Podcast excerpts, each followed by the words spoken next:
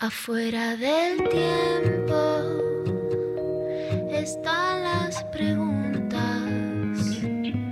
las luces y sombras que no tienen fin. Ahí en la frontera están las señales, besando los bordes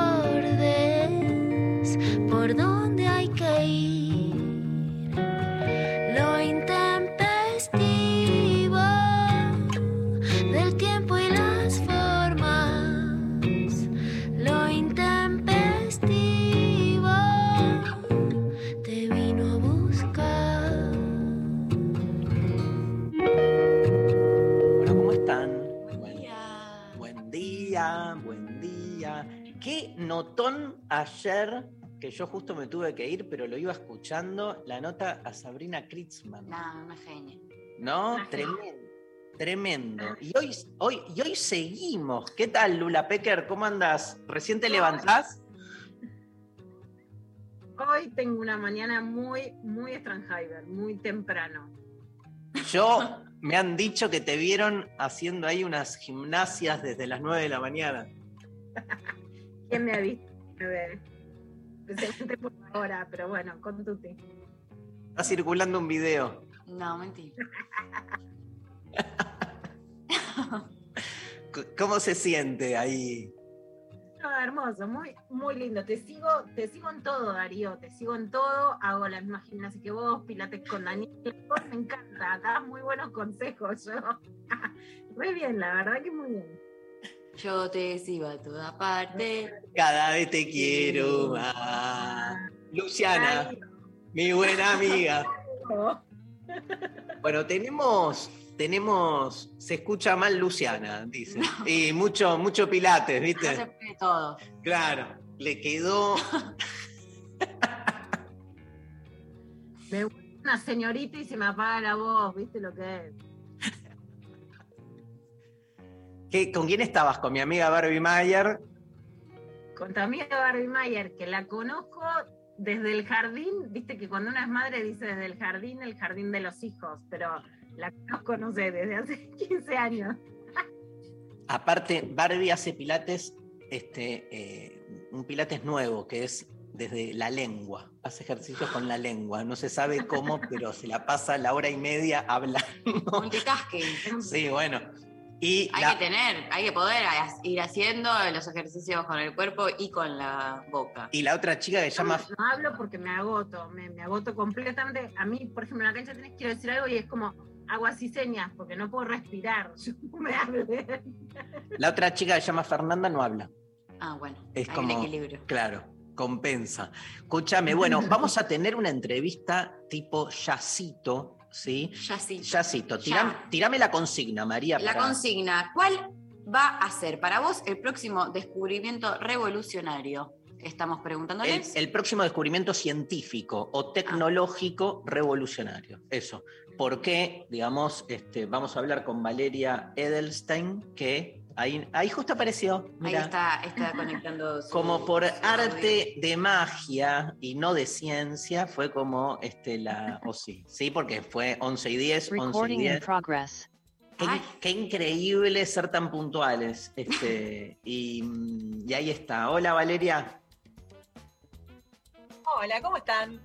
Bien, che, qué gusto, qué placer. Hola, vale. Igualmente, hola Lu.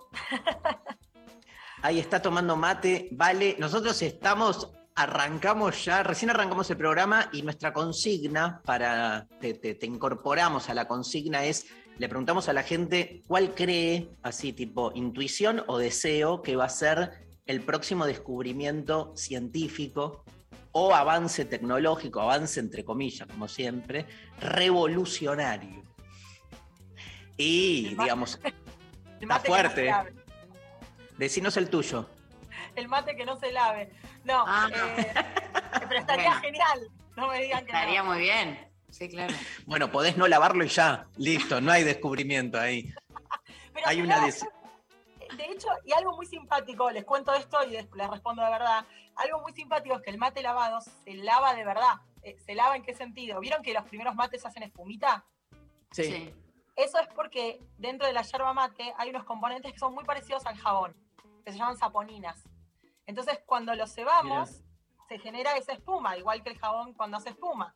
Y a medida que lo vamos tomando, va desapareciendo. Así que lavado, lavado de verdad, lo que van perdiéndose son esas saponinas y los, otros componentes que extraemos.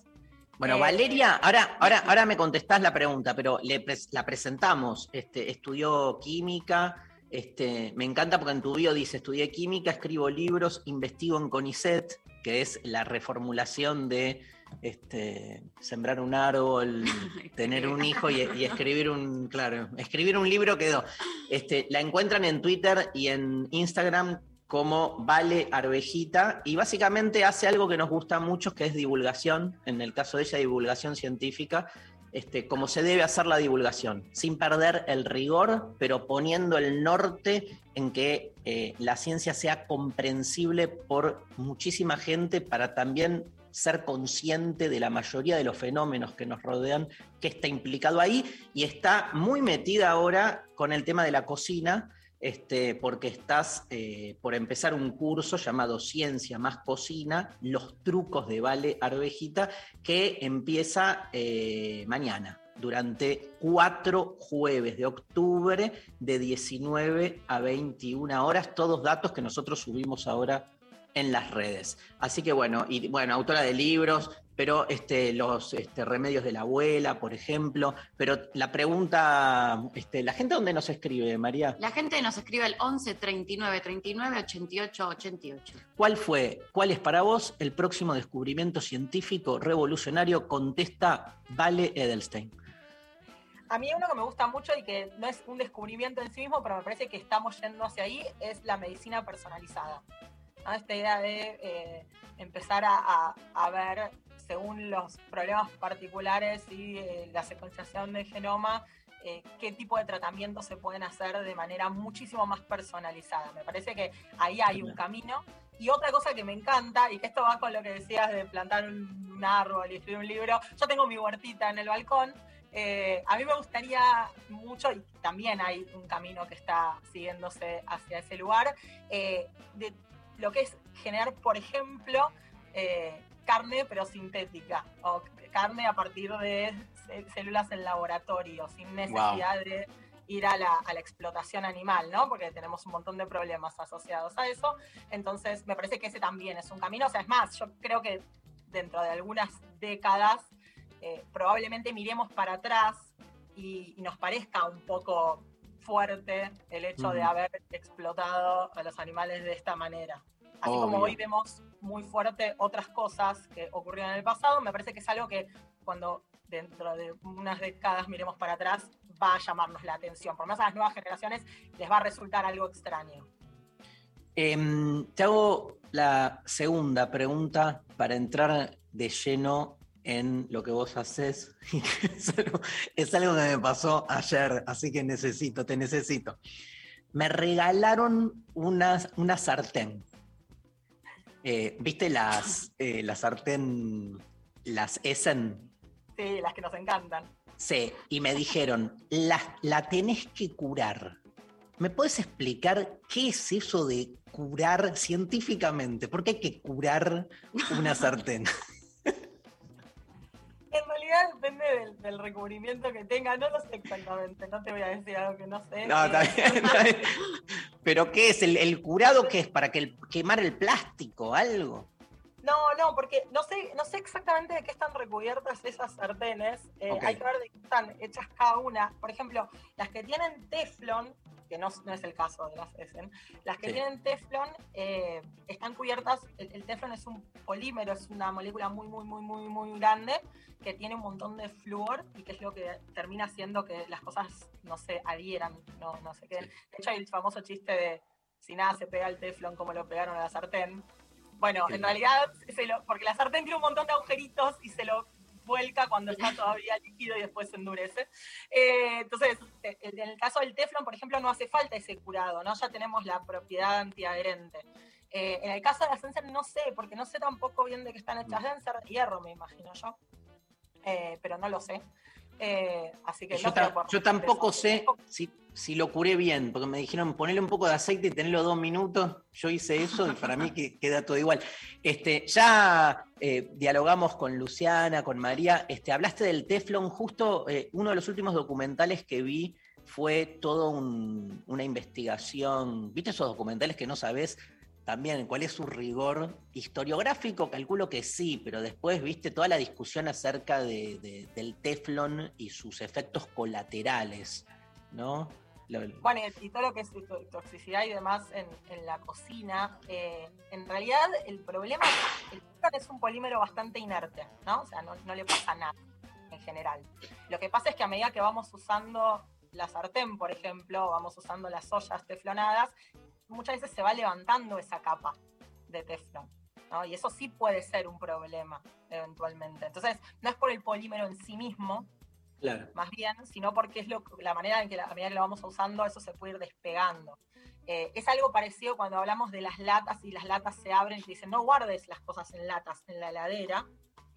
¿sí? Sí. El, el problema también es porque cuando abrimos la lata se rompe, se, se aja, se puede resquebrajar esa capa protectora que tiene interna que evita que esté en contacto directo con el alimento. Entonces, estamos vulnerando de alguna manera la seguridad que teníamos. Entonces, por eso no podemos, o no está bueno guardar alimentos en las latas en la heladera, por ejemplo. ¿no? Ujú. Queremos ponerlo en un tupper, tratando de que no haya contaminación cruzada, que no se nos mezcle lo crudo, las carnes crudas con eh, alimentos cocidos o con las verduras, tratando de sanitizarlas. Digo, son un montón de cosas que fuimos aprendiendo también, ¿no? Porque Claro. eso es, es algo que, que me parece que está bueno también rescatar. No es que, bueno, qué barbaridad, antes no hacía nada de todo esto, ya está, ya fue, como no me morí, no lo voy a seguir haciendo, porque pasa mucho eso. Entonces, bueno, no, vamos aprendiendo, vamos adaptándonos y vamos eh, cambiando nuestros hábitos a medida que descubrimos que hay cosas mejores que podemos hacer, que no nos haya pasado, y esto lo voy a vincular un montón con científicas, porque lo tengo que meter, en la- que, que nosotras no nos haya pasado no quiere decir que eso no pase. Entonces, acá es lo mismo, ¿no? Que no nos haya pasado no quiere decir que no ocurra. Eh, y esto entra también en lo que es, por ejemplo, darles carne picada a criaturas. ¿no? Me dicen, Claro. bueno, pero yo les di hamburguesas desde que tenían dos años y no les pasó nada. Bueno, la verdad es que tuviste suerte. Eh, Claro. Pero no quiere decir que no pase. Entonces, tratemos de. que ahí estamos hablando de la Escherichia coli, el síndrome, el, el síndrome político. en Argentina por la cantidad de carne contaminada y que entonces no hay que darle a los pibes la carne picada porque puede, no la llegas a calentar para sacarle la Escherichia coli y es peligroso, ¿no? Fue una de las, de las cosas que más a rajatabla se dijo a mis hijos. Cuatro- claro, sí, Cua- Cuatro encuentros son este, online semanales durante cuatro jueves. Ciencia más cocina, corriendo a hacerlo, Sí. ¿no? María, Luciana, ahí está Vale para ustedes. Vale, de todo lo que tuvimos que hacer en la pandemia, que llegaba el pedido y era, oh no, ¿quién empieza a poner la, la fruta? Ya no sabes si en vinagre, en bicarbonato de sodio, en lavandina, tenés miedo a contaminarte. De repente, si salen los barbijos, bueno, sale la, digamos, también el lavado de las frutas. ¿Qué es lo que tenemos que dejar o tener culpa por no hacerlo? ¿Y qué es lo que decimos, bueno, ya basta, fue una exageración? Fue la tortura de la pandemia.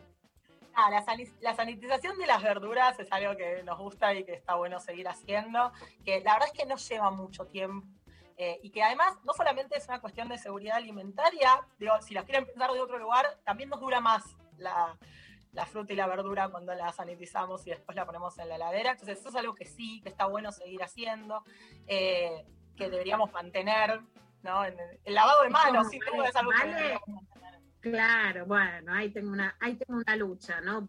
La gente le cuesta mucho todavía poner jabón en los baños. Es una de mis militancias. Pero para satinizar la verdura, ¿vale el bicarbonato, vale el vinagre o hay que ir a las dos gotitas de lavandina?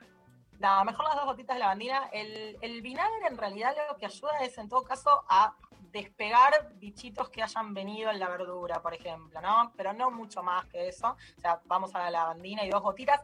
Y no más, muchas veces también pensamos que si le ponemos lavandina pura, funciona mejor porque me desinfecta más. No, y lo mismo pasa con el alcohol, ¿no? Con el alcohol en gel, por ejemplo, con el alcohol para, el- para, para las manos eh, preparado en solución.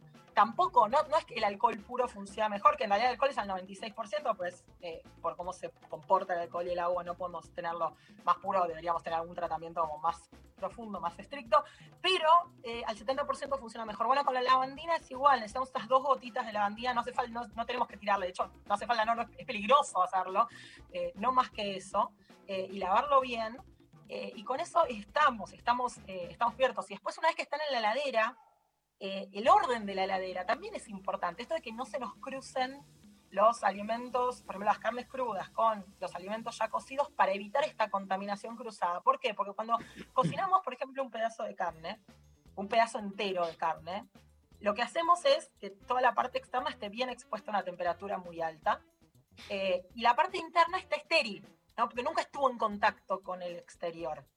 Cuando eso lo convertimos, por ejemplo, en carne picada, y ese es el problema, está todo en contacto, ¿no? Se, te- te- empieza, se pica eso, entonces queda todo en contacto con el exterior. Con lo cual, si no está bien, bien, bien, bien cocido, tenemos un peligro mucho más grande. Pero entonces, si tenemos un pedazo de carne, lo cocinamos, el exterior lo llevamos a una temperatura muy alta, suficiente como para que no sobrevivan los microorganismos. El interior está estéril. Bien, lo ponemos en la heladera. Y después al lado, lo ponemos tocando un alimento crudo, toda esa esterilidad que teníamos y todo eso, se lo, se lo sacamos, lo perdimos. Entonces es un peligro. Lo mismo cuando cortamos, cortamos un pedazo de carne cruda y con ese mismo cuchillo cortamos la lechuga que vamos a poner en la ensalada, nos estamos comiendo todo lo que venía con la carne. Entonces, En tablas hay que tener dos. Hay que tener la tabla de la carne y la tabla de. Y- Idealmente sí, si comen carne. Si no comen carne no tienen ese problema.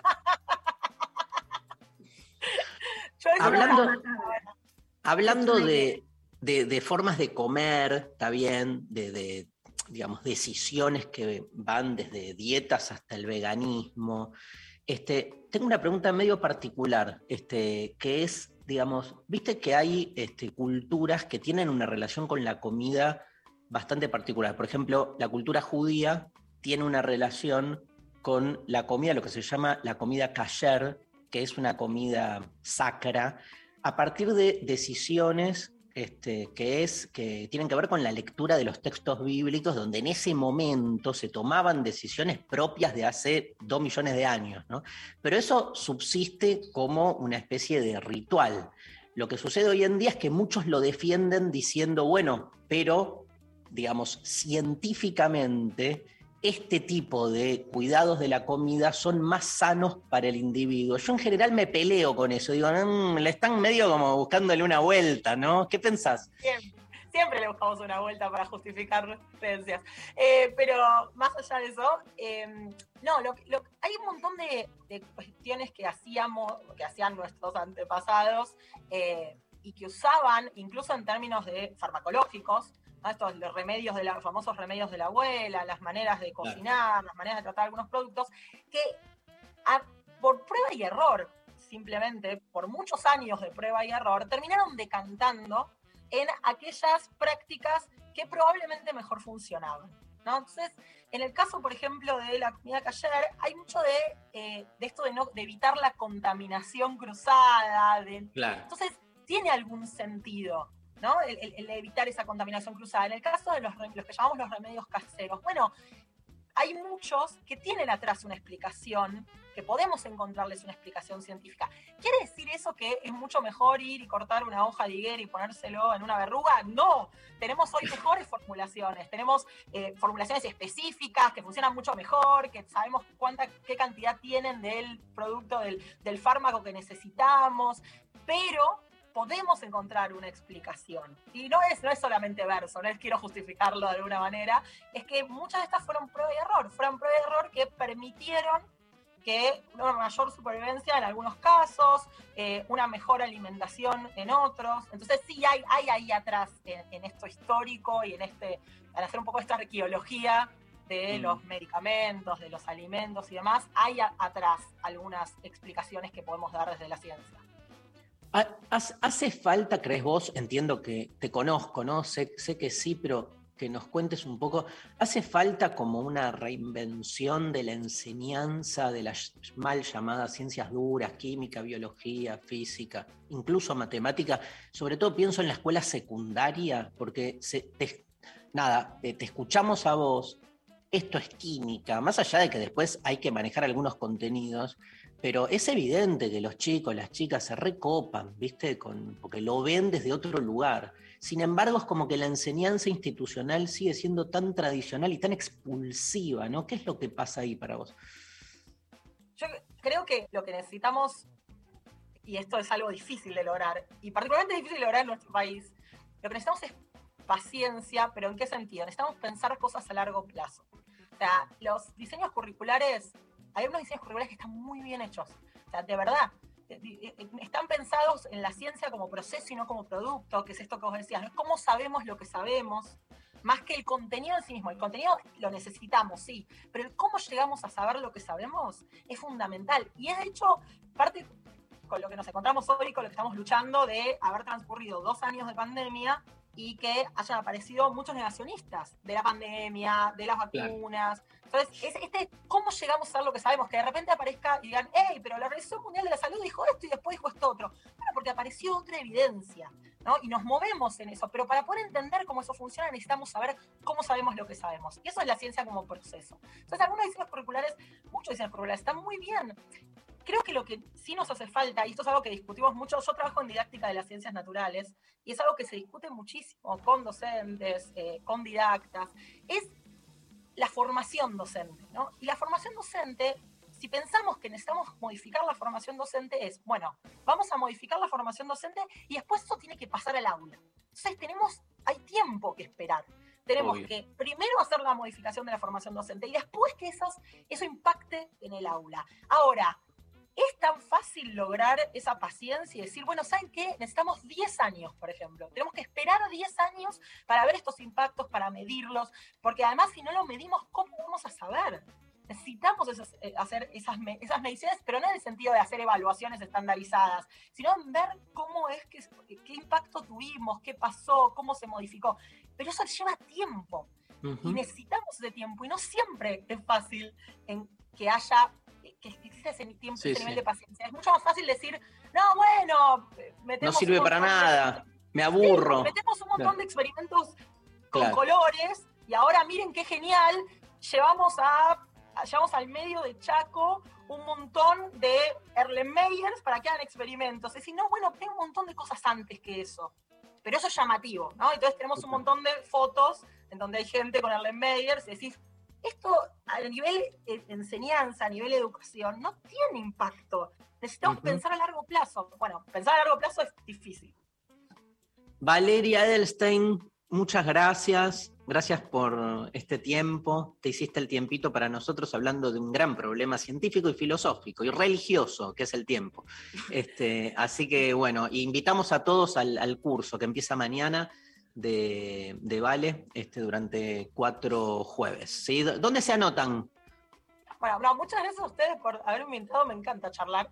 Eh, como verán, no tengo problemitas con, con la comunicación. Ah, Eh, se anota, pueden buscarme, si me buscan en arroba vale ovejita, ahí está el link, es bit- bit.ly barra ciencia y cocina, y ahí van a encontrar todo, que son cuatro clases, vamos a charlar de, de un montón de cosas. Y te voy a dejar esto pendiente para una próxima charla. Estamos por sacar con eh, mi compañero Claudio Corbic, que es epistemólogo, un libro que se llama Argumentos en una baldosa, que es eh, acerca de jugadas filosóficas autocontenidas que nos ayudan un poco a pensar cómo argumentar y cómo discutir. Así que eso se los dejo picando para una qué lindo, hermoso.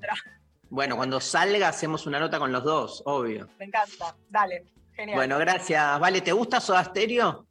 Obvio, me encanta. Obvio. Cerramos entonces la entrevista con Soda Stereo del primer disco de Soda, Sobredosis de TV.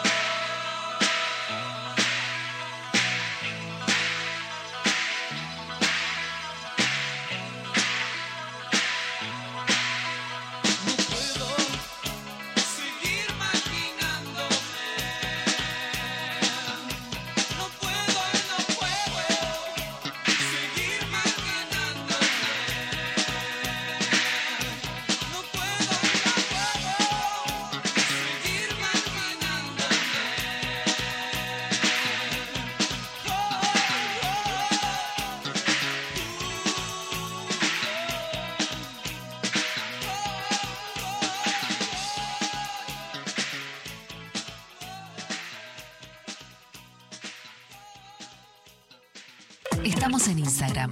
Nacional Rock 937.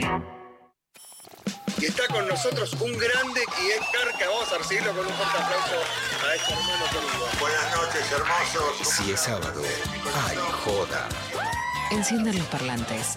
Deja que se quejen los vecinos. En Decadentes y Carca, desde antes de Supersónico, porque yo los he llegado a ver en, en el medio mundo varieté. Que no es poca cosa, ¿no? Poca cosa. Estamos hablando de un lugar, Carca, que cuando llegué, y me acuerdo que le dije a los del grupo, le digo, che, no hay ningún conocido, ningún pariente. O sea, la gente pagó la entrada y no los conoce. Enciendan los parlantes. Con Cucho Parisi y el francés de los decadentes. Y que aparte era un lugar eh, de fácil acceso para los conurbanenses. Sábados, de 20 a 22, por 93.7. Nacional Rock. Hace la tuya. Buscar. Encontrar. 93. Nacional Rock. 7. Los miércoles a las 20, Nica Vida. Ivana Sherman y el área de género le dan voz al feminismo y a las disidencias. Nica Vida. Miércoles de 20 a 21 por 937. Nacional Rock. Hace la tuya. Mensajes Al 11 39 39 88 88. Bueno, hay muchísimos mensajes porque la gente está recopada con la consigna. Sí. ¿Cuál es el descubrimiento científico revolucionario que más te, te alienta? Ah, bueno. eh, Claro. Está bueno en esos términos también. Yo tengo mucha claridad. Vos sabés que la filosofía y la ciencia nacieron tipo amigas. Amichis. Sí, hay, Ahí hay como de la mano. de la manete. O, o del brazo. Hay una primera definición que habrás escuchado, eh, si no, Luciana seguro, porque era más de, de nuestra infancia, que decía que la filosofía es la madre de todas las ciencias. ¿La escuchaste, Lula? Esa O sea, definición. madre No, porque es la que pa- pare muy loco. a las otras. Porque ¿Por qué se, no padre? se usa la figura de la madre, porque es la que pare, tal cual. Es a partir de la filosofía que, este, que es cierto que en el inicio el primer filósofo, Tales de Mileto, era científico. No había todavía esa separación entre la ciencia y la filosofía que hubo después. Era lo mismo, eran todos contra el mito, ¿entendés? Claro. Era como este, las alianzas este, que se armaban en ese momento y era como una manera de desvincularte de la concepción mitológica de la realidad. Entonces estaban muy ligados los filósofos y los científicos. Después se van. Después vino separando. positivista, eh, rompieron todo. Y, pues, sí, faltan dos mil Faltaban años. dos mil años, pero después nos cagaron la vida. Pero lo que, a lo que voy es que este, uno de los primeros problemas, por ejemplo, la- le, le decía medio este, en chiste la cuestión del tiempo a, a Vale, Sí. pero la cuestión del tiempo tiene un tratamiento donde lo científico y lo filosófico van muy de la mano. ¿no? Y uno de los temas, yo elijo de acá, obviamente, hasta el fin de los tiempos, mi tema es la muerte. O sea, ¿cuál es el próximo descubrimiento científico revolucionario? No sé, pero el que deseo es, digamos, tampoco sé si la inmortalidad en ese Entramos sentido. Claro, O sea, no terminaste de decirlo, que, que no. tampoco sé, lo que quiero decir es, tampoco sé si es la inmortalidad en esa cosa proyectiva, viste, Lula, de vivir nada, para siempre, como, pero sí que haya algún tipo de desplazamiento. O sea, lo que quiero vivir antes de morir es algún cambio con el tema de la muerte. O sea, que deje de ser una sentencia como este, sin ningún tipo de, de novedad. Que alguien diga, no, bueno, dentro de 300 años va a poder pasar algo. Eso, que se mueva algo. ¿viste? Con eso estoy, con eso estoy hecho, porque lo, lo- es como que nací sabiendo lo que era la muerte, tengo 53 años y la muerte sigue siendo lo mismo que hace 53 años, no es que se movió algo. Una vez escuché a, a Santiago, lo- algún, Para, para peor, yo creo. para peor. Ah, doble angustia. Doble angustia. No vayas más. Se nos colgó. ¿Quién se colgó? Ah, Lula, se colgó Lula, se colgó Lula. Mira, hablando de la muerte y de la angustia, quedó congelada. Qué cosa, ¿no? Congeladísima. Este, bueno. este, Para mí no va a cambiar nada de eso. Va a cambiar nada. O sea, estaría buenísimo que haya algún desplazamiento, algo nuevo, novedoso, pero sí, en los, los toda la historia de la humanidad y de- del planeta y de todo lo que las cosas, o sea, de los seres vivos que mueren, eh, no cambió, no creo que justo ahora cambie. Y, y- pero vos decís antes de que yo me muera Claro. o, también de tu tiempo. Porque Del- vos vas a, se supone que vas a vivir un Sí, poco más que yo. tanto puede cambiar en 30 años. Nada, ¿no? No, ah, no sé, o sea, me, me encantaría, eh, pero no la veo.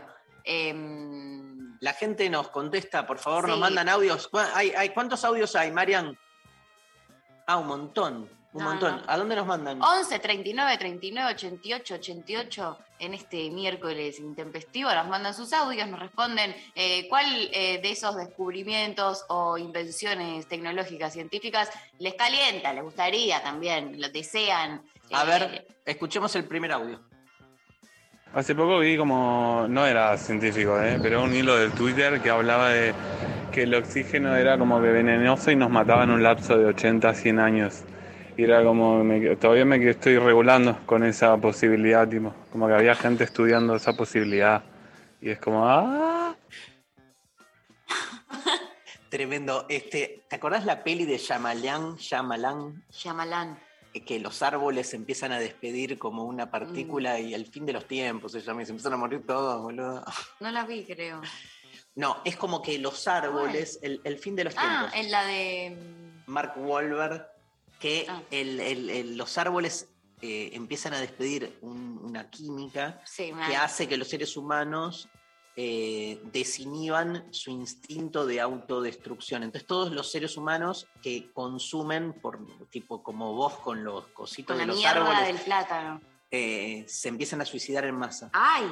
Pero por una reacción mecánica del cuerpo, ¿entendés? Es como que el instinto de, de autoconservación se, se destruye. Y es como que la venganza de la naturaleza contra el depredador humano. Fuerte. Shyamalan.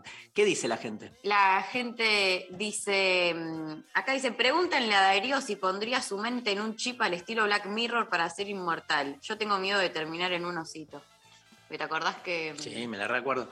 Yo pondría. había dos? Una que era esto que te, lo- te- te sacaban como la, te duplicaban la conciencia y te lo metían en un Sí. como en un aparato y había otro que te acordás que con el de con el actor este el pelirrojo que de la otra peli Sí, After que era eh, como, como un androide. que era que le- lo- el chabón se moría y la, la mujer y madre de su hija lo que hacía era, eh, a partir de toda la data que había circulando del chabón en su celular, en sus redes sociales y en la Big Data básicamente, recuperaban toda esa información y lo hacían de nuevo como Sí. robot, y le, pero se comportaba igual porque tenía toda la información de, de- de internet de cómo se había comportado antes, entonces hablaba igual y era... y lo termina teniendo en el. lo terminan encerrando en el ático. Eh, y le festejaban el cumpleaños con la hija todos los años. Hay un horror. Un horror. A ver, Melés, Maru, ¿qué nos dice la gente? Sí, claro.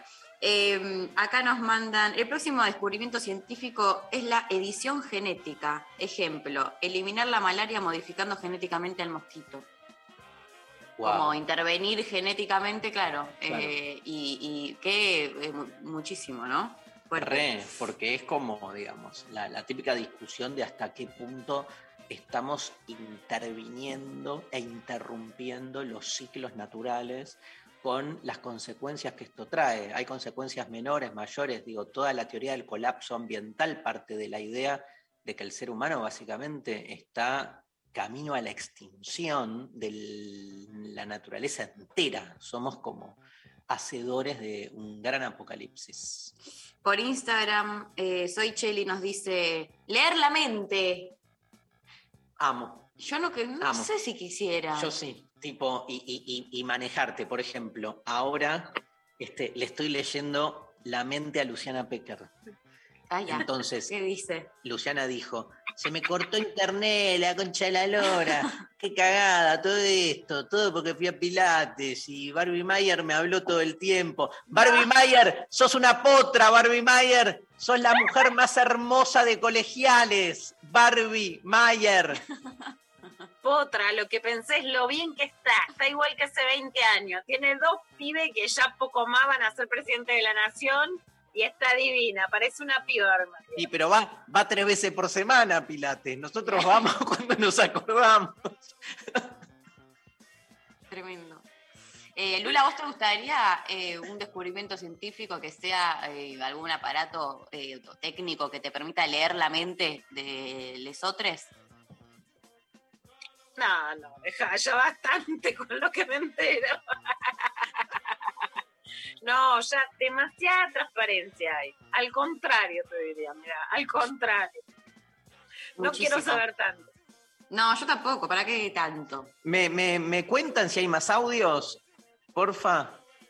11 3939 8888 recibimos sus audios, recibimos sus mensajes también a través de Roles. ¿Me lees? Un casco, dice Osvaldo, de transferencia neuronal que permita prolongar la, prolongar la conciencia a una PC. Mira, justo veníamos Me encanta, uno, un Igual me vendría bien, ¿eh? Como, como descargar, eh, da- eso estaría bueno, eh, descargar data que tenés en la cabeza, como a la computadora, una carpetita de Drive que se te organice también un poco solo, ya que estamos, y vos vas eh, descargando, no sé, eh, imágenes, eh, eso a mí me, en algún momento me flasheaba, como la posibilidad de, de mirar algo, cer- cerrar los ojos y hacer como una Sí. foto de lo que Amo. estoy viendo y que eso no lo tenga que soportar solo mi memoria, porque mi memoria claramente es, es finita y chota. Entonces, que eso vaya directamente a una carpeta en una compu Me encanta. y, y es, y ya, ya está. Eh, Hablemos, hablemos de lo más importante.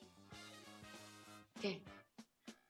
Nada, que la ciencia resuelva, digamos, los problemas amorosos. Como en eterno resplandor de una mente. No, sale mal. Sale mal, pero o sea, porque. chequeado.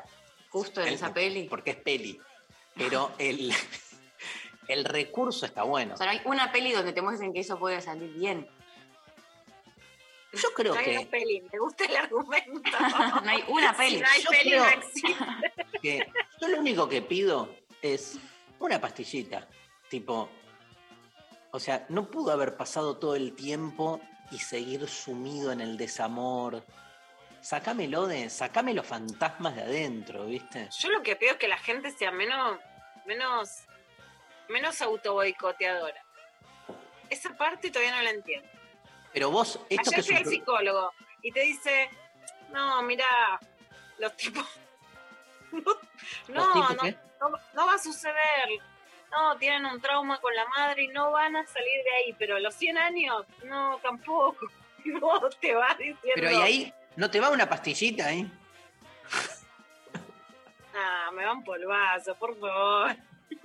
Pero no, no porque te dicen que no, que los tipos no van a salir. Digo, ahí yo intervendría A mí tecnológicamente. no me gustaría que no haya muerte, pero me gustaría que haya como no perder la sensación de que hay mucho futuro por delante, como algo así. Claro. Pero te escapaste del amor, ¿eh? Te escapaste, te escapaste del amor. No, por eso, para, como me gusta la, la ilusión adolescente, viste, no me gusta tanta cosa de, bueno, no va a suceder, no va a suceder. Como yo lo que digo hay es- mucho por delante te queda más esperanza.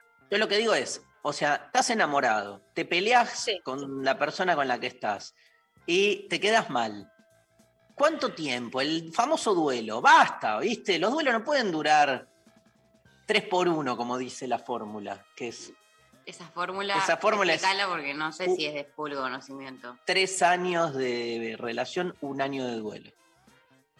Seis años de relación, dos años de duelo. 15 años de relación, cinco años de duelo, la puta madre. O sea, es- No, ahora, ahora te va la vida. Pastillita, ni siquiera pastilla. Yo pondría un como el. Redoxón. Un redoxón. Sí, no, el, el- el- es el que se disuelve en, en el agua. ¿viste? Ah, El redoxón, el redoxón, te entendí, ya te comprendo. ¿Viste el uvasal que te, te hace eructar? Bueno, el- eructás. el eructás duelo. el duelo, boludo. Sí, te- listo. O la posibilidad de. de- de- Hay como- gente que toma otras cosas para vomitar o eructar. Pienso, no, pre- no pienso Quiero preguntar. repreguntarlo por las dudas. A ver, ¿me pones el próximo audio, Mariana? Hola Intempes, estoy chocha porque hoy les puedo responder con un audio. Eh, me encanta esta consigna y me parece que es hora de que la ciencia y la tecnología encuentren una vuelta de tuerca al tema de la violencia. O sea, encontrar algún mecanismo, fórmula, sistema que nos permita erradicar la violencia en, en todas sus formas, ¿no? Eh, me encanta escucharlos, la verdad que son una hermosa compañía cotidiana para mí, los quiero un montón. Ah, hermosa, hermosa. Un gran abrazo. Qué jodido, el desarme, el desarme, pero o sea, estamos tan lejos. Re. Ay, acá eh, en Instagram nos dicen, eh, Juli dice, "Cien- que científicas descubran cómo derribar el patriarcado mediante nubes verdes. Linda imagen, También, pastillita. linda imagen, que caiga una lluvia verde. La lluvia, la lluvia verde.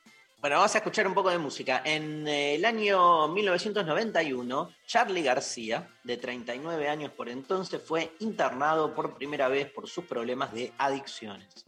Sin embargo, el músico tenía que cumplir su contrato de grabar otro álbum. La forma de hacer terapia de Charlie fue convocar a Pedro Aznar, tenía 31 años, y de esa junta salió el tercer disco de Tango, el dúo que formaban, que ya había hecho un álbum en el 85, en el que estaba Pasajera en Trance, Hablando tu Corazón, Ángeles y Predicadores. Pero este disco iba a ser en realidad un trío musical con Gustavo Cerati. En 1988 Cerati recibió una llamada de Charlie proponiéndole grabar un disco a dúo. El disco se iba a llamar Tango 3, ya que Radio Pinti se consideraría como el Tango 2 de Aznar y García. Pero debido a los compromisos de Cerati con No. Soda, sumado al vertiginoso ritmo de trabajo del disco, nunca se concretó dicha unión. Qué lindo hubiese sido. ¿eh? Uf, salió, sin embargo, Tango 4 con mucha publicidad, fue un éxito de ventas, no tuvo presentación en vivo oficial. Las letras de Charlie para este trabajo son en su mayoría autorreferenciales, centrándose en situaciones vividas por el músico o transmitiendo sus sentimientos, como este tema que hicimos en Desencajados muchos Sí, años, este, llamado Tu Amor, y que bueno, si alguien quiere saber algo sobre el amor, escuche este tema para darse cuenta que no hay un saber en el amor. Tu Amor, Charlie García, Pedro Aznar, en Lo Intempestivo.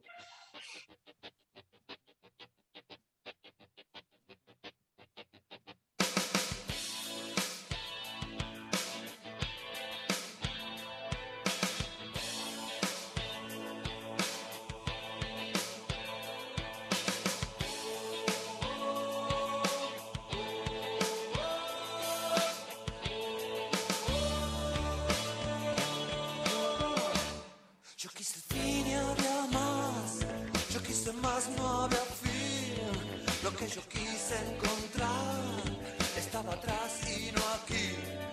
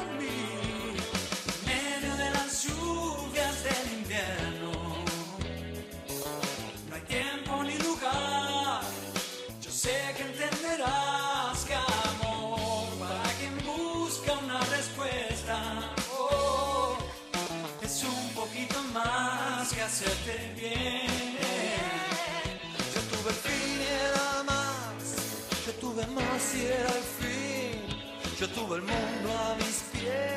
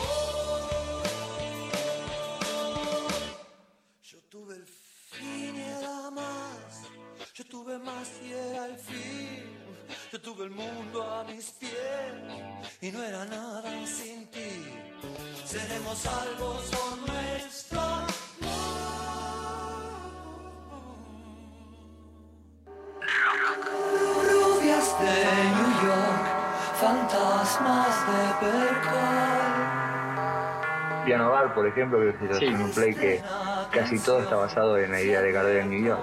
O sea, para mí Gardel es como medio lo máximo. Los vinilos vuelven a sonar. Oro negro. Las frituras quedaron atrás. Para mí, el primer fracaso de este disco, que se llama Foxy Lady de Cher, es que no tenga el tema Foxy Lady. Oro negro. Qué bueno. Voy a escuchar esta versión de Hendrix en la voz de Cher. Uy, no está, no. Y el tercero es la tapa, porque un rostro con una mirada perdida de Cher, como diciendo, la ta madre, ¿pueden sacar la foto para este disco horrible que acabo de grabar? Sábados de 16 a 18 con Maxi Romero. Oro negro. Por 937 Nacional Rock. Hace la tuya. Quiero arreglar todo lo que hice mal. Solo más música. Dibuja tu estado de música.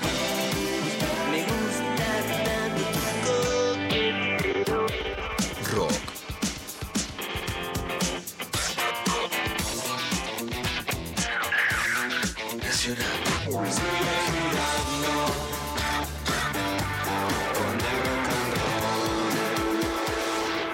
Nacional. Rock. La banda de noticias con Luciana Pecker. Libertad sin farsa.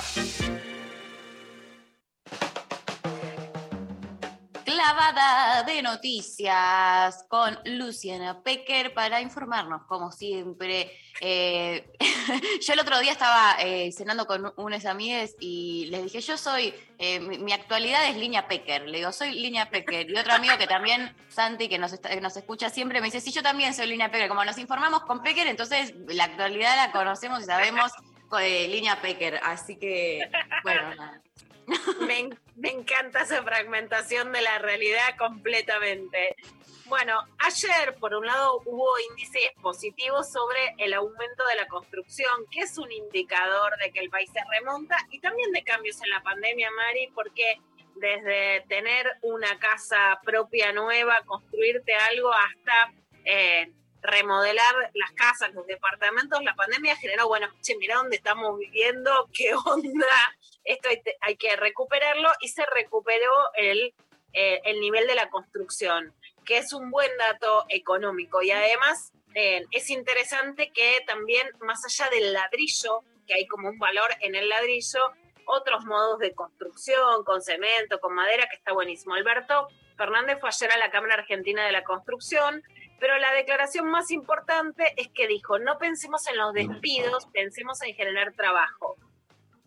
Porque la gran confrontación que se debería dar al menos es, son los proyectos sobre el trabajo entre Juntos por el Cambio y el Frente de Todos, ¿no? Ahí radica frente a un- una oposición que asume que quiere sacar la indemnización para los trabajadores, una diferencia muy fuerte en relación a cómo piensan el trabajo y a cómo piensan la protección de trabajadores y trabajadoras. Esto decía Alberto Fernández. No pensemos en lo que cuesta una indemnización el día de un despido. Pensemos en que el trabajo se genere. Pensemos en eso por sobre todas las cosas. Yo le digo que sí al trabajo y le digo que no al desempleo. Yo les pido que unamos fuerzas, que las fuerzas sean decirle sí al diálogo y no a la obstrucción permanente.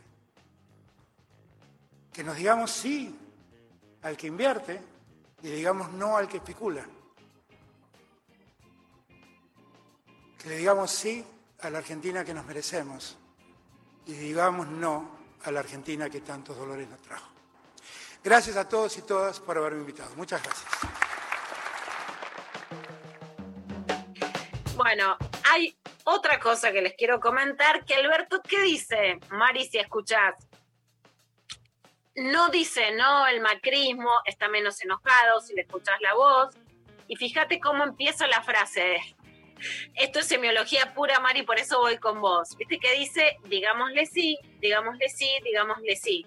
Bueno, eso, esa cantinela que te parece tan sencilla, es el asesoramiento de la nueva como estrella del gobierno en comunicación, que es un catalán que viene de asesorar a Sergio Massa, que el gobierno le da mucha bolilla y lo consulta mucho, eh, y que justamente sacó este eslogan de digámosle sí. Todavía no tienen como el nuevo eslogan de campaña, pero ayer además lo contaba, a mí me, me contaron y sí, hay muchas cosas que uno habla y te dicen, ah, lo vamos a consultar con el consultor catalán, ¿no? Hay ya una idea de que va por ahí. Eh, pero ayer Javier Calvo en, en el programa de Romina Mangel comentaba esta idea del sí, o sea, que el gobierno no se ha tomado como lo negativo, sino apropiarse del valor positivo, por ejemplo, en este caso del trabajo. La verdad que es más complejo el mundo laboral hoy que antes y de hecho quien empieza con un artículo en el cronista comercial con esta idea de quitar las indemnizaciones, pone como ejemplo lo que pasa en la construcción y habla de una mochila. Lo que a mí me sorprende es que esa mochila la pone la plata del Estado y ponen menos los empresarios. Y puede tener que ver con un trabajo más temporario como la construcción, pero el tema es si eso cambiemos lo quiere ver llevado todos como propuso Martín Lustó de sacar directamente las indemnizaciones. De todos modos, claramente tendría que ser la gran puja de proyectos de país y, de, y para las personas el proyecto laboral.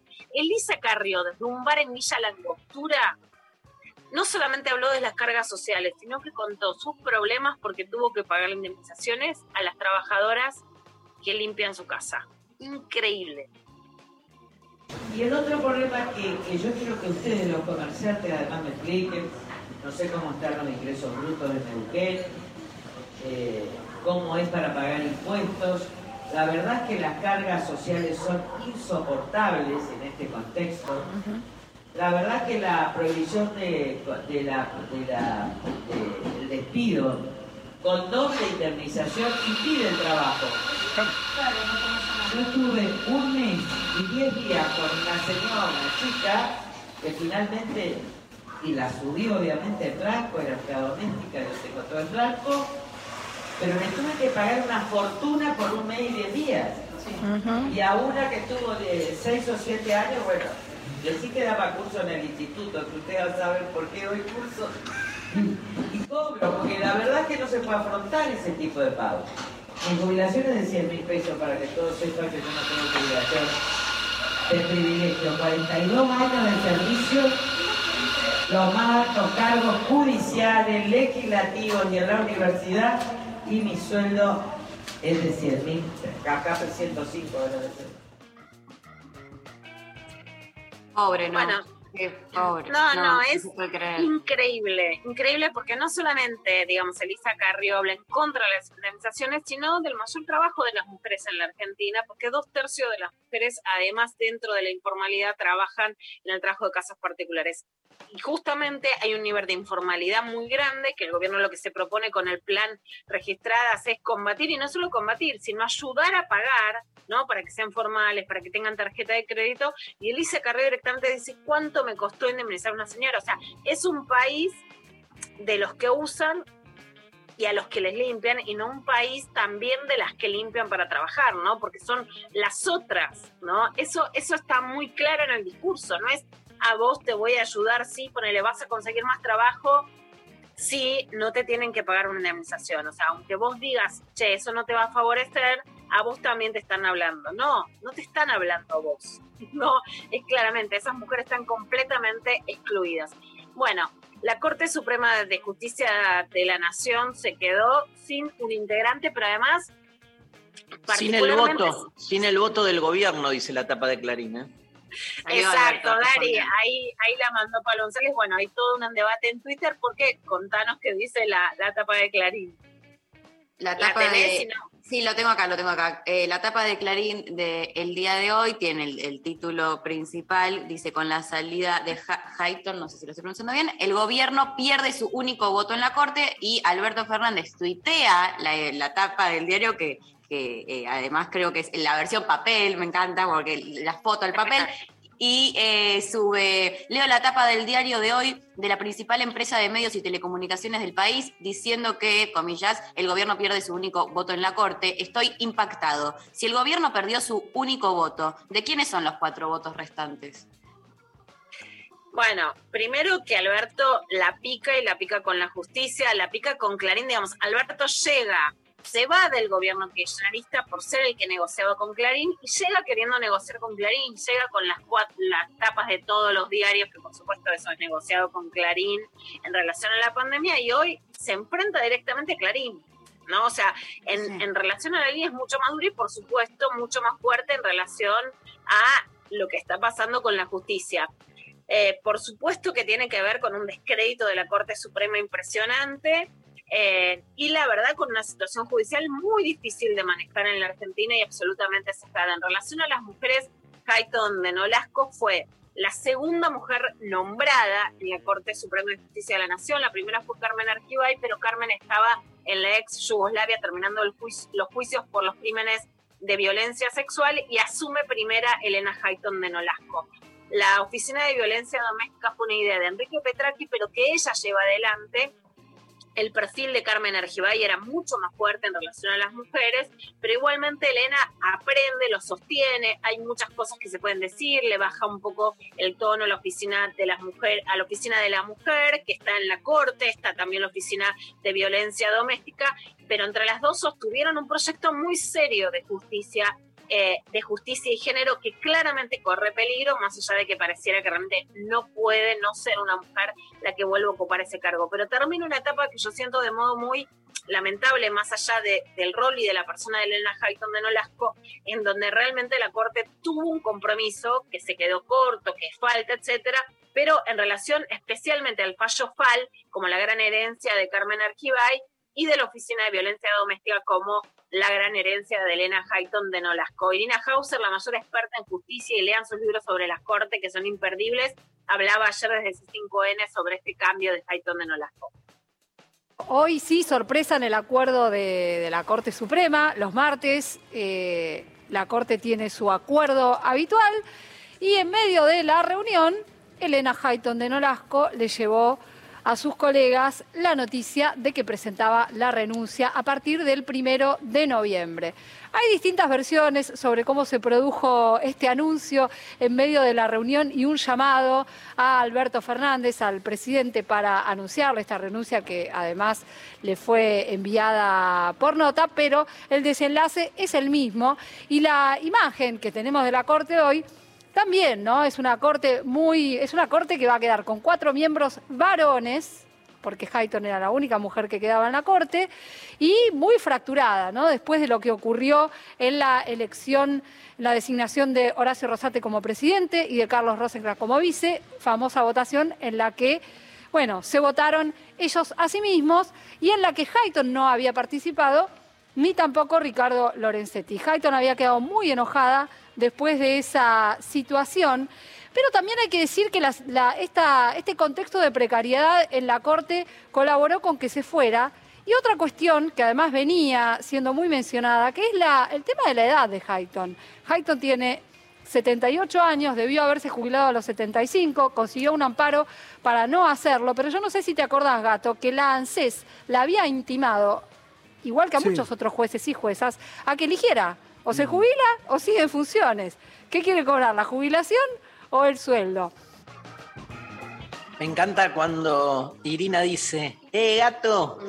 Che, gato, pero ese es el gato silvestre. Bueno, hacemos un break en la clava de noticias, este, escuchando un temazo de Cazuza, este, que después, bueno, este, se tradujo al castellano este, y la versión famosa de Bersuit, pero este, original de Cazuza, El tiempo no para.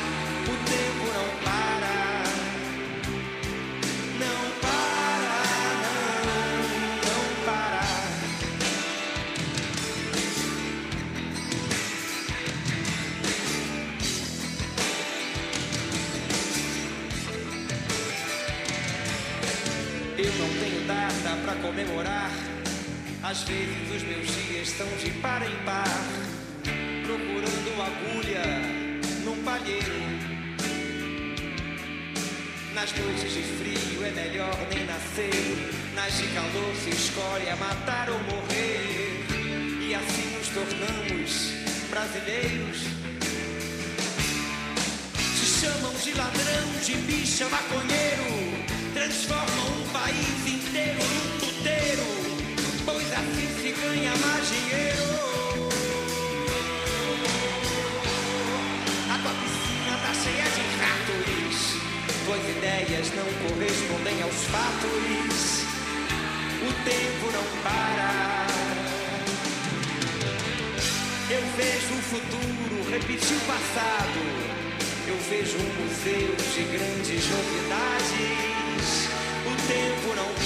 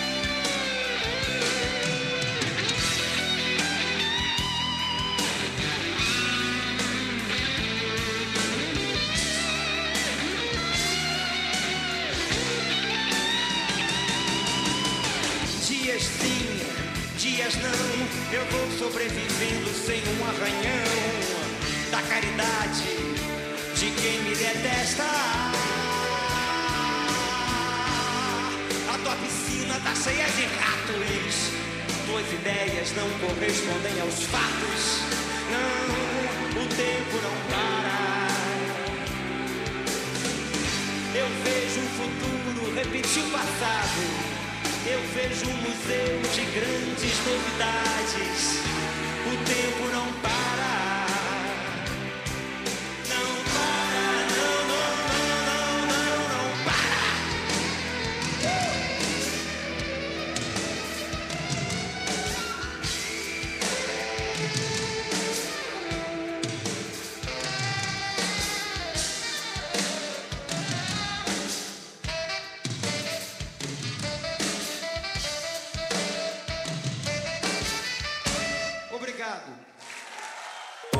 Estamos en Twitter. Nacional Rock 937.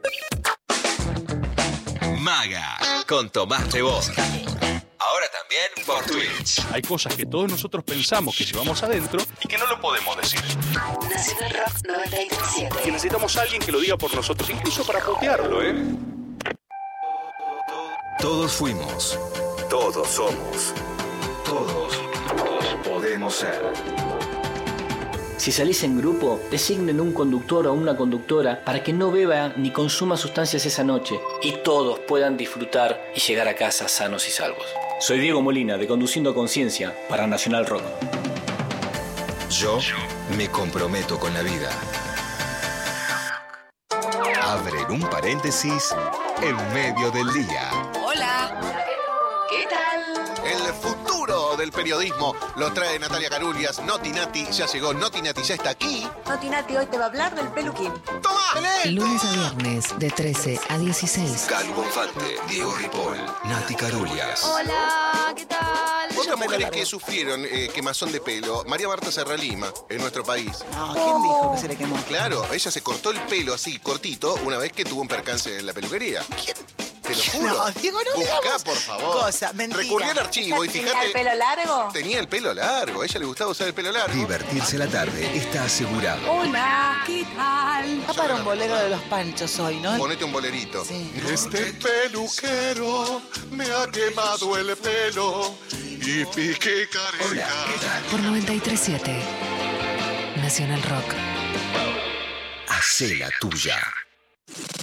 11 39 39 88 88. Nacional Rock. Lunes a viernes. De 11 a 13. Lo intempestivo. Darío Stanraiver. Luciana Pecker. María Stanraiver. ¿Qué otras cosas importantes siguen sucediendo en nuestro país, querida Luciana Pecker? Bueno, ayer, Dari, comentamos justamente lo que pasó, que fue una verdadera vergüenza, pasó mientras estábamos al aire en el programa con la ley de Mm. etiquetado frontal, la ley de etiquetado de alimentos, porque la oposición no dio quórum. Es la primera ley, digamos, de las leyes que no son impulsadas por el oficialismo, pero que en este caso, y que hay distintas voces además dentro del oficialismo, lo, lo contábamos, pero que no se logran aprobar, ¿no? A diferencia, por supuesto, de la ley de interrupción voluntaria del embarazo, de la diferencia de la contribución a las grandes fortunas, etcétera. No dieron quórum, con lo que la ley no se pudo eh, votar, y esto decía Máximo Kirchner. Lo que han visto hoy es cómo se comportan cuando apenas en unas pasos pudieron obtener un resultado favorable. Vuelven a ser los mismos de siempre. Vuelven a ser los que endeudaron el país. Vuelven, vuelven a ser los que en este Congreso en el 2010 vuelven a ser los que en este Congreso en el 2010 votaron el 82% móvil, pero cuando fueron gobierno entre el 2016 y el 2019, lo único que hicieron fue recortar los saberes de los jubilados y las jubiladas con la reforma previsional. Vuelven a ser lo mismos de siempre. Entonces lo que tenemos que tener claro es como fuerza política, como Congreso y como aquellas organizaciones que luchan contra verdaderas corporaciones que tratan de dominar el Congreso con diferentes fuerzas políticas, de cómo debe ejercer la ciudadanía su voto y dónde realmente va a encontrar eco, no sin discutir, no son sin debatir, pero dónde va a encontrar eco para avanzar Bueno, el mensaje de Máximo Kirchner, por supuesto, habla de lo que pasó con la ley de etiquetados, lo comentábamos, que fue además un enorme lobby de las empresas de comercio alimenticias norteamericanas, de las empresas de alimentos que no quieren ese etiquetado para que no se advierta de los productos que tienen exceso de calorías, de sodio y de azúcares, ¿no? Con un lobby realmente como como pocas veces se vio que además lleve, se lleve a cabo, pero además sí con una dispersión del discurso absoluto, ¿no? Cuando le preguntaban, por ejemplo, ayer a Wolf por esto es, no, porque la Argentina va a ser Cuba. Bueno, pero podemos tener o no etiquetado frontal, no, no importa, ¿no? O sea, si algo que no se está debatiendo es sobre los temas legislativos y en este supuesto dos modelos de país, te perdés realmente de legislar leyes que tienen que ver con la salud de la población.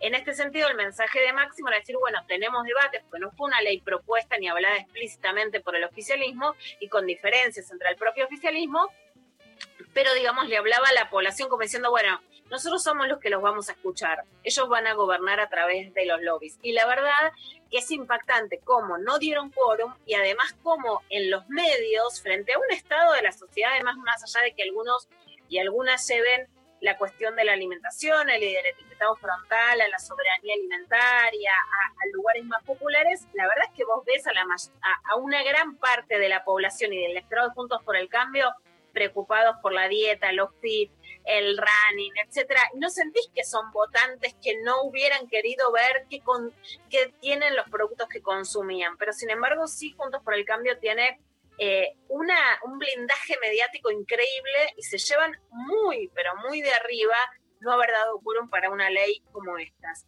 Bueno, por otro lado, vamos a escuchar un audio que no dice mucho el audio, vamos a explicar la escena. Pero Sergio Massa preside el Congreso de la Nación, ellos se van para no dar quórum, pero dejan un cartel. Y vamos a ver qué dice y qué significa este mensaje. Zubik Mariana.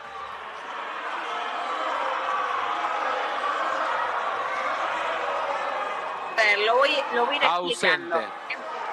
Está Sergio Massa preguntando, ¿el quórum o no? ¿Estás presente o no? Como que tomás lista en un, en un aula, porque tenés que ver si está la suficiente cantidad de diputados para votar. El nombre de Mariana Zubik no es este, azaroso, es una diputada que viene de Río Gallegos, de Santa Cruz. Bueno, ya sabemos que fue la, digamos, que nace políticamente con Elisa Carrió y que no estaba presente. En ese momento, Fernando Iglesias se pone a hacer toda una pantomina. Bueno, ¿por qué? Porque no vota, pero deja un cartel, ¿no? Eh, en principio, a mí me parece un gesto deslenable, porque vos estás ahí para votar una ley. Y si no la votás, una ley como la ley de etiquetado de alimentos, que no está dando quórum cuando hubo un lobby explícito de empresas norteamericanas, hacete cargo de lo que estás haciendo. Y si tenés otro tema que imponer, hacelo en otro momento, ¿no? El cartel que deja, además, es sobre la desaparición de Marcela López, de 61 años, en Santa Cruz. Bueno, acá hay mucho para decir, porque si hay alguien que es machista en la política argentina y que lo ha demostrado en este año más que nunca, con los dichos sobre Florencia Peña, volvió ahora con Florencia Cariñano, escribió una columna en contra de Mariana Iglesias, editora de género de Clarín, donde decía feminismo trucho, y ahora se quieren columnar con la desaparición de una mujer. Bueno, yo creo que no. Eh, y lo pone porque en el caso de la desaparición de Marcela López, la justicia hasta ahora dice que se trató de una mujer que se habría quitado la vida, mientras que las sospechas van a su expareja, que es José Luis eh, eh, Baldazo, y que su hermano tenía contactos con la administración de la familia Kirchner. Entonces, sea cierto o no sea cierto, lo que quieren es atribuir esta desaparición a, a que se metió donde no debía, a que averiguó algo sobre los fondos de la familia Kirchner y que entonces por eso está desaparecida. Ahora, si vos tenés que hacer esa denuncia, convocás a una conferencia de prensa, convocás a los familiares, contás la desaparición de Marcela y contás las sospechas que tenés. No se embarra la desaparición de una mujer para no votar una ley. Digamos, la política no puede ser embarrar y las mujeres no podemos ser usadas por quienes hablan de feminismo trucho para hacer una denuncia que quiere insinuar un acto de desaparición, de corrupción, de trata, de femicidio, etcétera, como si no pasara nada. Si te interesa realmente, Marcela, dale lugar a esa desaparición y contá qué sospechás. Y si no querés votar la ley de etiquetado frontal, hacete cargo de que no la votás con tus votantes. Pero ahora la cancha está realmente completamente embarrada. Bueno, además eh, de este tema, que por supuesto es lo suficientemente grave, para terminar, vamos a contar, ahí estamos ya terminando, lo que pasó con la negra Bernassi, Elizabeth Bernassi ayer, que se quejó y muy fuerte de algo que está haciendo el gobierno de la ciudad de Buenos Aires. Está llamativo porque lo hace en, digamos, en plena campaña electoral. No es que ganan las elecciones y después van y lo hacen, sino que en plena campaña electoral dieron el permiso para construir una torre en medio de una plaza en Villa Ortúzar que está despertando el accionar de los vecinos. Bueno, Elizabeth Bernassi lo contó, pero además un oyente después le dijo, ¿cómo odias a la reta? Y ella se recalentó. Así lo contaba Elizabeth Bernassi ayer en la radio. Hola Negros Bellos, escuché a la chica del colectivo barrial por el reclamo de que quieren poner un edificio en una plaza. El gobierno de la ciudad hace lo que quiere. ¿Por qué no lo haría? Si cuando todo, si el gobierno nacional dice no hay clases, ellos van a la justicia y les dan clases. ¿Por qué no haría lo que quiere el gobierno de la ciudad? Si puede. Y si la, y la gente lo, lo, si la gente no lo frena, lo frenás cuando te toca el culo a vos, pero cuando no te toca el culo a vos, vos lo aplaudís. O sea, no vos, digo, la, la gente en general. Pero entonces, bueno, o, sea, o, o, es, o es no a todo, a no ser que lo que, esté dispuesto, el, la, le, que, que, haya leyes que digan, no, esto se puede, esto no se puede. Cuando no les gusta una ley, la cambian. Entonces, pues nada, siendo amigo de los jueces, entiendo. Eso es una situación que evidentemente va en contra de, la gente. Siempre va a ir en contra de la gente, porque va a favor de los beneficios de cinco o seis pelotudos. Va, que no son ninguno pelotudo, los pelotudos somos nosotros.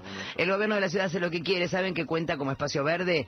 Los cementerios. No. Contaron los cementerios como espacio verde, chicos. Hacelo Ah, verde. divino, lo estamos pasando divino. Me fui allá, llevé a los más chiquitos a jugar un picadito. ¿A dónde? Al cementerio, entre dos Sí. tumbitas. Sí. Hiciste los de paso le, le mandó una flor a la tía. Sí, le hacía mucho el- que no íbamos el al agua. cementerio. ¿eh? Divino. ¿Cómo el no lo venden? En lugares hermosos. Tiran todas las tumbas No a la mierda. ¿Sabés lo que abajo. Eh, arreglás un poquito abajo. Bien cemento, que quede todo en si, está- cemento. si pisamos todos muertos. Sí. Si vivimos pisando muertos. Tal cual. ¿Cuál es el problema? Sacamos todo, che. Más Hagamos algo lindo en el cementerio. Barato. lindo edificio. Lo vendés más Cuatro o cinco edificios grandes. Sí. Estaría Un hermoso. shopping. El predio- el predio está divino. Todos tus muertos. Sí. Pero son mayoría eh, en la legislatura porteña y hacen lo que quieren y nos damos cuenta tarde. Pero cuando hay que ir a las urnas siguen eligiendo eso. Qué impotencia. Gracias. No, siguen eligiendo eso porque no quieren elegir a los otros que son más malos. O que A para veces ellos son más malos o, que ya saben que eh, son chorros porque ella se compra la cartera Louis Vuitton. Entonces es preferible que se lleven la plata de todos los de o cinco personas que no los conocen tanto, las cinco mujeres de ellos que se compran la Louis Vuitton, la Hermes, eh, se compran todas en vez de solamente la Louis Vuitton. Ahí está, la negra, pero desencajada. Y después, no, ¿cómo odias a la reta? Pero yo odio a la reta, ¿sabés qué? Te la voy a dar. Manual de cómo ubicar a un oyente. Dio, y bueno, este tema también lo vimos en el Instagram de Ignacio Iraola, el director de Planeta, que muestra cómo se está construyendo dentro de una plaza, ¿no? Hay una advertencia muy clara, le van a dar más bolilla a los lobbies que a la salud de la población, van a construir en la ciudad de Buenos Aires más allá de lo que vimos hasta ahora y van a no indemnizar y flexibilizar el trabajo. Esa grieta está muy clara y es preelectoral mientras se pone mucho barro en la campaña y no se discute lo que se tiene que discutir, que es qué diputados y diputadas vamos a elegir en las elecciones, más allá de otras cuestiones. Hace unos meses la portuaria hizo un recital en Niceto y este, el show grabado en vivo ya se puede ver en Flow, eso me llegó. Y, mm, y también el audio del disco está en todas las plataformas digitales. Cerramos la clavada de noticias tremenda de hoy con la versión que Niceto en el año 2021 hizo la portuaria, que sé que le encanta a Luciana Pecker, de un temazo que se llama Ella.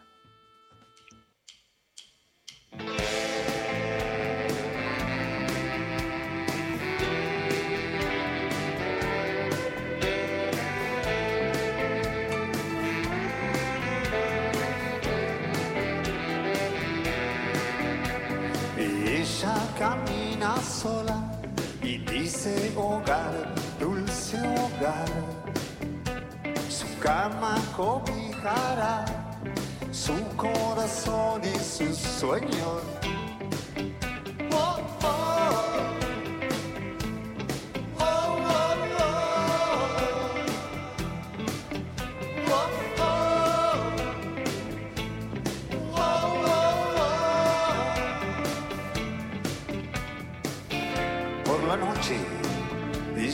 Ella navega en su soledad, dibujando el mundo más hermoso mundo,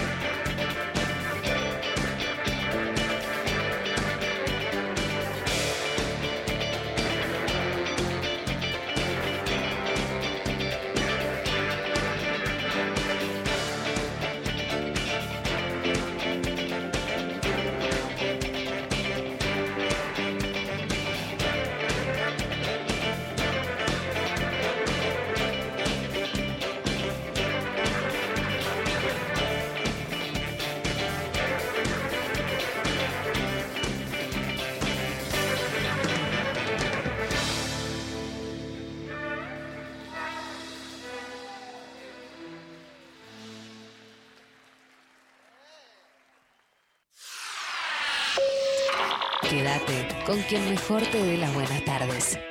Hola. Hola, ¿qué tal?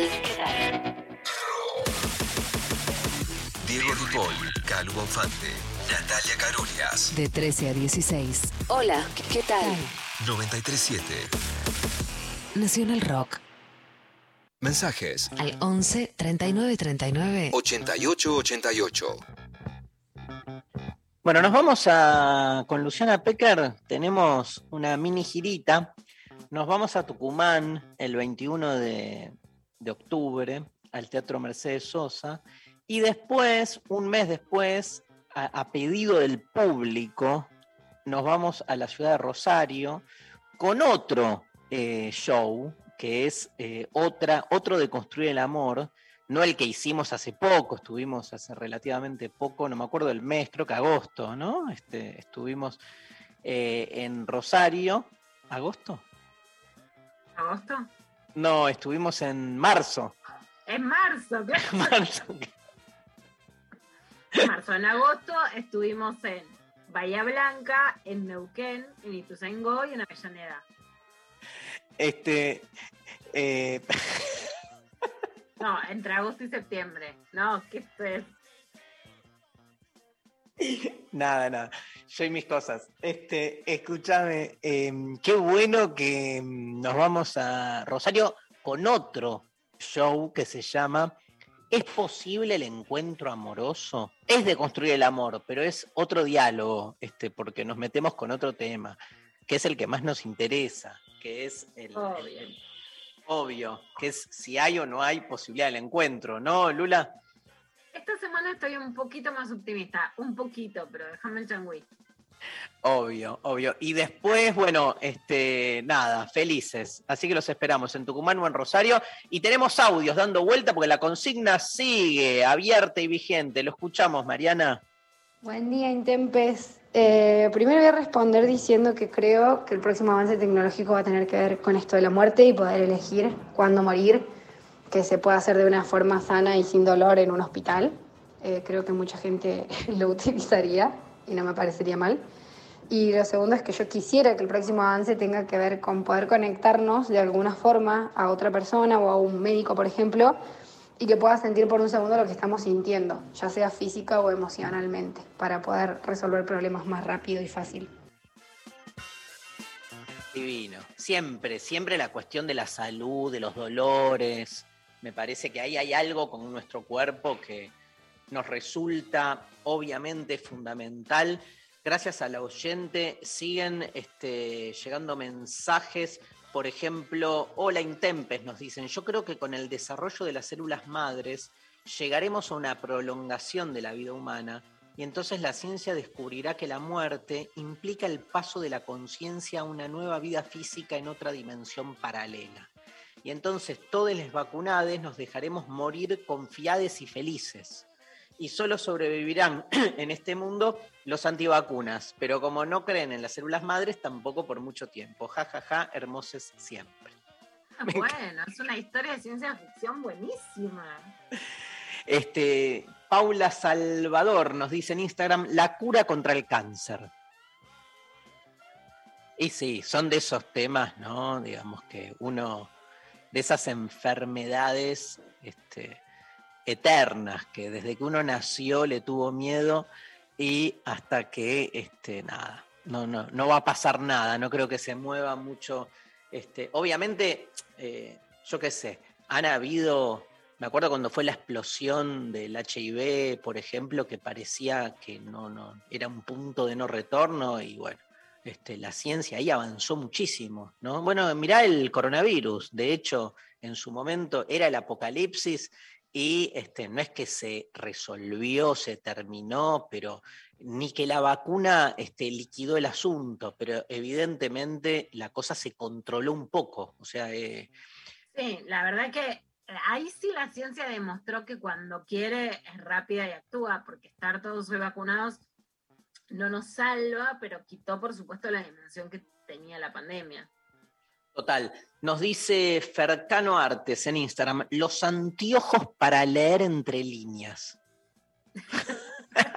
Yo me los quisiera sacar, mira. Ya quisiera.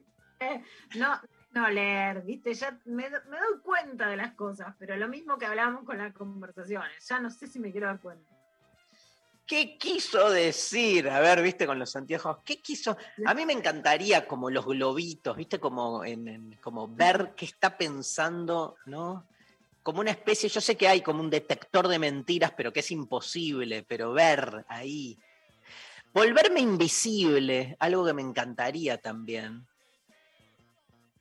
Invisibilizarte, viste que la lucha de las mujeres es porque nos visibilicemos.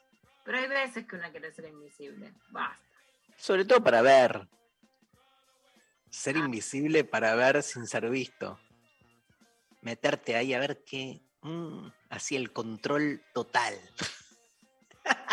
Comerme muchas tortas de dulce de leche sin que Y que no me hagan nada.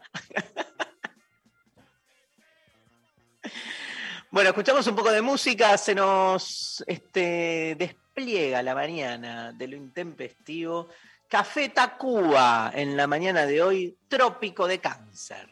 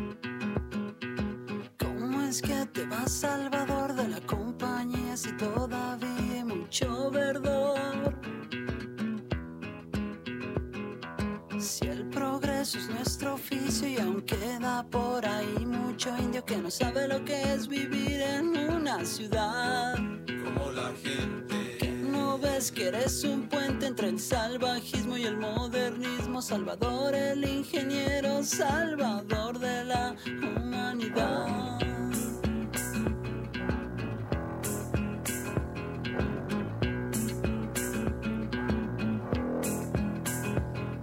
Está muy bien lo que tú piensas, pero ¿por qué no? Tú te acuerdas que la nuestra es una civilización muy avanzada. Como dice la gente.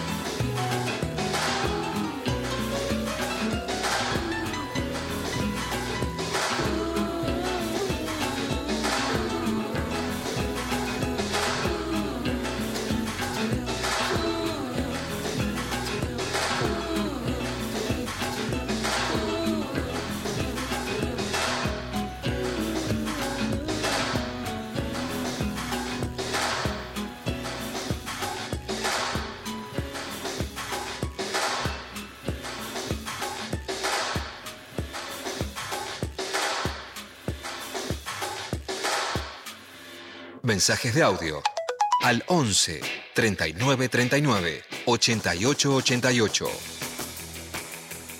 ¿Qué la pasaste cuando se cayó WhatsApp? Eh, fue todo un- unas horas de introspección, Mentira. re- reencontrarse con ¿Verdad? el ser interior. ¿Qué es el interior? No, eh, sobreviví a base de Twitter, básicamente, el lunes, que era lo único que no estaba caído y me permitió eh, no eh, morir. Yo me bajé Telegram, que se me había como suspendido porque estaba. Y odiaba porque todo el mundo te decía, "Eh", como que todo el Ay, mundo bueno. te señalaba que no te aguantabas y tenías que, ¿entendés? Como Como que que meterte. en- caíste, caíste en Telegram. Yo eh, hice toda una, tuve que juntar muchas fuerzas para no caer en esa, porque sé que la gente, les, les telegrameres, son muy fans de Telegram y eh, hacen mucha campaña de Telegram es mejor, no sé qué, y estaban todos en Twitter poniendo, ¿vieron que le dijimos que aguante Telegram? Y dije, no voy a darles el placer a todos esos eh, y aguanté y sobreviví. A mí me pasó algo terrible. Uy, ya. Epa. Yo soy que no me manden por WhatsApp, militante, entonces fue como, fue una tarde muy productiva, pero me fui a Telegram que tengo porque tenía que concretar una entrevista y necesitaba chequearla, entonces me fui a Telegram. Lo primero que me aparece es un ex chongo al que me comporté muy bien y nunca le volví a escribir. Y viste, el primero que me cae como se unió a Telegram es ese. No. Caí peor que en la pandemia, o sea, todo lo que no hice, lo hice el lunes. ¿Por qué? Un horror. Em, Un horror. Tengo una pregunta filosófica. ¿Un chongo Sí. puede ser un ex chongo? Digo esta pregunta porque el chongo, al no ser una relación instituida, es alguien con el que siempre podés volver a agarchar sin importar que no te viste durante dos años. Entonces, para mí nunca hay un, un pasaje a ser un ex, ¿entendés? Algo que haya una decisión de... Pero para mí con los chongues siempre volvés cuando querés. Eso es lo que lo hace estar como en la frontera del vínculo eh, instituido. Está bien, pero esos dos años que no te viste con esa persona, le seguís siendo chongo aunque no te viste dos años. No, Sí, está mal. sí, sí, no, no, categóricamente Estás mal. en línea con mi psicólogo que lo que me dijo ayer es que los hombres por un temita con su mamá siempre están, pero que la diferencia son los que vuelven. La diferencia son los, los que Los vuelven. que vuelven. Igual yo creo en lo que decís, ¿no? Hay como mucha puerta abierta cuando algo no se cierra, Claro. muy así, muy ventanas abiertas. El tema es que tenés que saber en cuál está el otro y la otra. Porque Claro, para no joder. Sí, el chongo chonga tiene momentos de estar en pareja donde se borra. Y tiene momentos Sí. que con pareja le dijiste hola y ya hubo fuego. Claro. ¿Y, y qué te dijo tu psicólogo de ahí? La, la madre me interesa. ¿Cómo aparece ahí el tema de. Bueno, me dice una cosa muy tranquilita porque es que cuando los varones eh, tienen una madre, ¿no? Que fue jodida, Sí. lo que hacen es que toda demanda femenina les parezca a la madre que les hincha las pelotas. Claro. Que Mm. después lo que hacen, que ya a esta altura de mi vida lo he comprobado, o sea, les pedís cualquier cosa y les rompe, no quieren dar nada, pero que después caen con la que es una jodidita, una madre mala, una... Claro. Bueno, ¿viste? Que la- Se la- enamoran de, de una mujer así, decís. Claro. Sí, y ahí van, y ahí van. Y le digo, bueno, pero tiene resolución. No sé, me dice. No. No, no. Pastillita. Pastillita. Tenés que pastillita. sí, bueno, pastillita entonces contra ese fenómeno. Yo digo, bueno, alguna vez terminar con eso, ¿no? Escúchame, hablando de psicólogos y de madres, mañana está Luciana Lutero haciendo la columna y Justo. estaba Angelina Díaz acá en producción que nos recuerda, Eva, de, de cómo, cómo es la columna de, de Luciano mañana, porque me mata el título. Mañana la columna es sobre su libro. Vamos a estar regalando ese libro. ¿Cuál? No nos va a pasar. Esperá porque lo quiero decir muy No, porque bien, exactamente. Esperá, esperá. La columna. Deja que, que, que- El que título diga- es, me, me impresiona un poco el título. ¿Por qué las hijas no matan a sus madres? Y va a desarrollar, así que no se pierdan mañana. Uh, fuerte, ¿eh? le vamos a pelear un poco, ¿no, Pecker? Sí. Imagínate, imagínate, lo- no, yo leí un adelanto de la columna que escribió con Marina Esborra. Estábamos juntos en Montevideo, me estaba bañando y me descompuse después del descompuse. Me descompuse, así que se agarre Luciano eso, Evangelina, no, no. María, vos tampoco con tu mamá, nosotras no, no hay necesidad de matarlo, chicas, no lo tomen literal. ¿Sabes que una novela colombiana que matan a la madre? Es una cosa increíble, yo nunca vi, vi una cosa así, no. Pero No, lo no. de lo de Lutero, yo no lo leí, así que no, no tengo idea, pero no sé si es, eh, digamos, ¿es psicoanalítico o, o es de un culebrón lo que está, lo que va a traer? No, es psicoanalítico, pero no es, por eso, es una metáfora, ¿eh? no se lo tomen a pecho, es como poder diferenciarse, una cosa más simbólica. Pero viene, tendrá que ver con, es- con la idea de que los, los hijos matan al padre. Y hay, hay, hay toda una cosa psicoanal- del psicoanálisis, ¿no? Del hijo que mata al padre, capaz que es algo, tiene... Debe tener que ver. A mí me mata, estoy- eh, ¿sabes qué me tiene podrido? El uso metafórico cuando se te canta el orto. Tipo, ah, es metáfora. Y ahora, no, es, no es metáfora. ¿Y qué? No. que haya un criterio. A mí ese título. Además, le estamos hablando de que los varones no pueden decir que si mi vieja fue una jodida, me voy con una mina que no sea jodida, no. Terminan diciéndole, che, vamos a comprar bizcochito a la esquina. No, porque porque sos una mujer que pide. Después te dicen, no. Una que, que los colgaba del puente de, de Valentina Alcina, ah, es así. Déjame. De comprar bizcochitos a- a-. Che, ¿compramos bizcochito, Jorgito? No, no me pidas eso, no sé, tengo que pensarlo. Yo te dije que no quiero nada en serio. Nunca te escuché hablar de un tema que supongo, porque ya te conozco mucho, siempre me sorprendes igual, Pecker, pero hay un tema del que no te escuché hablar mucho que son, digamos, esa figura tan bastardeada, mal, que es la suegra, ¿no? Con todo el, nada, todo, el bagaje choto que tiene. Se juega mucho el machismo ahí, también en la figura de, de la suegra. Me acuerdo el caso Barreda, por ejemplo, este, muchas de las bestialidades que se decían este, en, en defensa de incluso de, de Barreda tenían que ver con eso. Pero no sé si le voy a preguntar a Luciano, no sé si hay un tratamiento ahí, este, eh, si hay alguna figura psicológica que ayude a, No, yo creo que esta idea, digamos, ¿no? La, la madre mala es la que domina al hijo varón, entonces la nuera la padece, ¿no? En esa como estructura clásica. Yo creo que ahí está la idea de la confrontación entre mujeres. A veces es cierta, ¿no? Entonces hay, hay nueras que padecen a esa suegra dominante al que el hijo le hace más caso a la madre que a la esposa, que sería la par, digamos, ¿no? Eso que es como el estigma clásico, no es que nunca sucede. Hay veces Claro. que esa es ¿no? Y ahí, bueno, tenés que atajar eso. Para mí lo que está bueno que puedan hacer los varones es revertirlo. Pero básicamente la idea demonizada de la suegra es una idea horrible sobre las mujeres y horrible de, de- de las mujeres dominantes, ¿no? Y también de varones que es como si no pudieran ponerle un freno a esa mujer dominante que es la madre. Y por supuesto es una figura hiper demonizada donde es, bueno, hay miles de chistes que hemos criticado que es matar a la suegra está bien. O sea, ¿no? La suegra como la figura más demoníaca. Por otra Sí, parte, sí. en esta altura soy suegra. Sí. ¿Cómo sos? Como suegra. Lo que te puedo decir es que me encanta ser suegra. O sea, amo, amo a Luli, que es la novia de mi hijo. Amo, pero me encanta estar, me encanta, la adoro. Y además realmente disfruto mucho esa relación. ¿Viste? O sea, una piba más, si me va el pibe, me queda la piba, jugamos al tenis, Sí. vemos.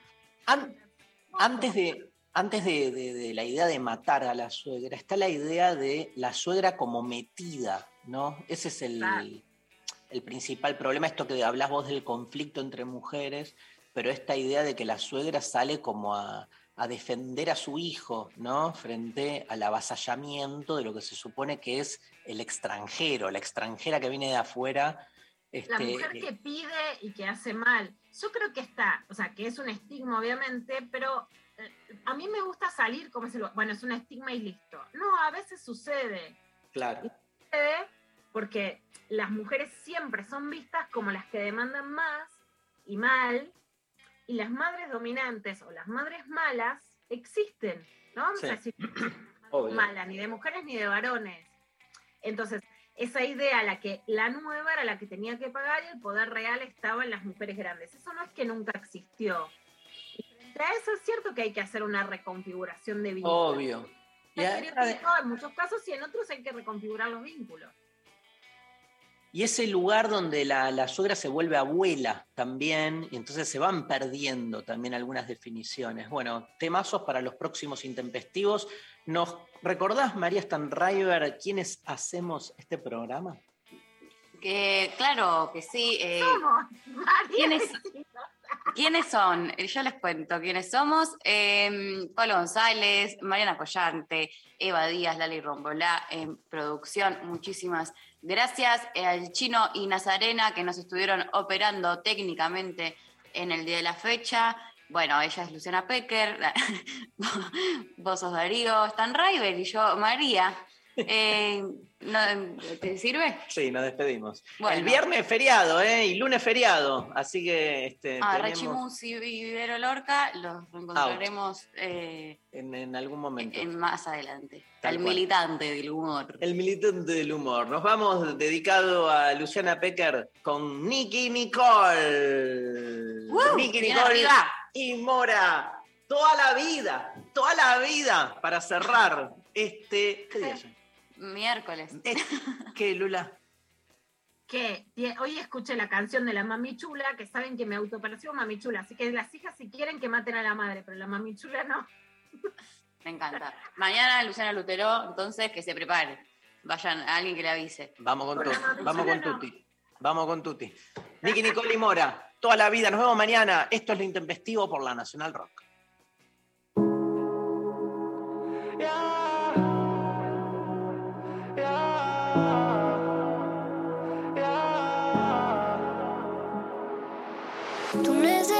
I say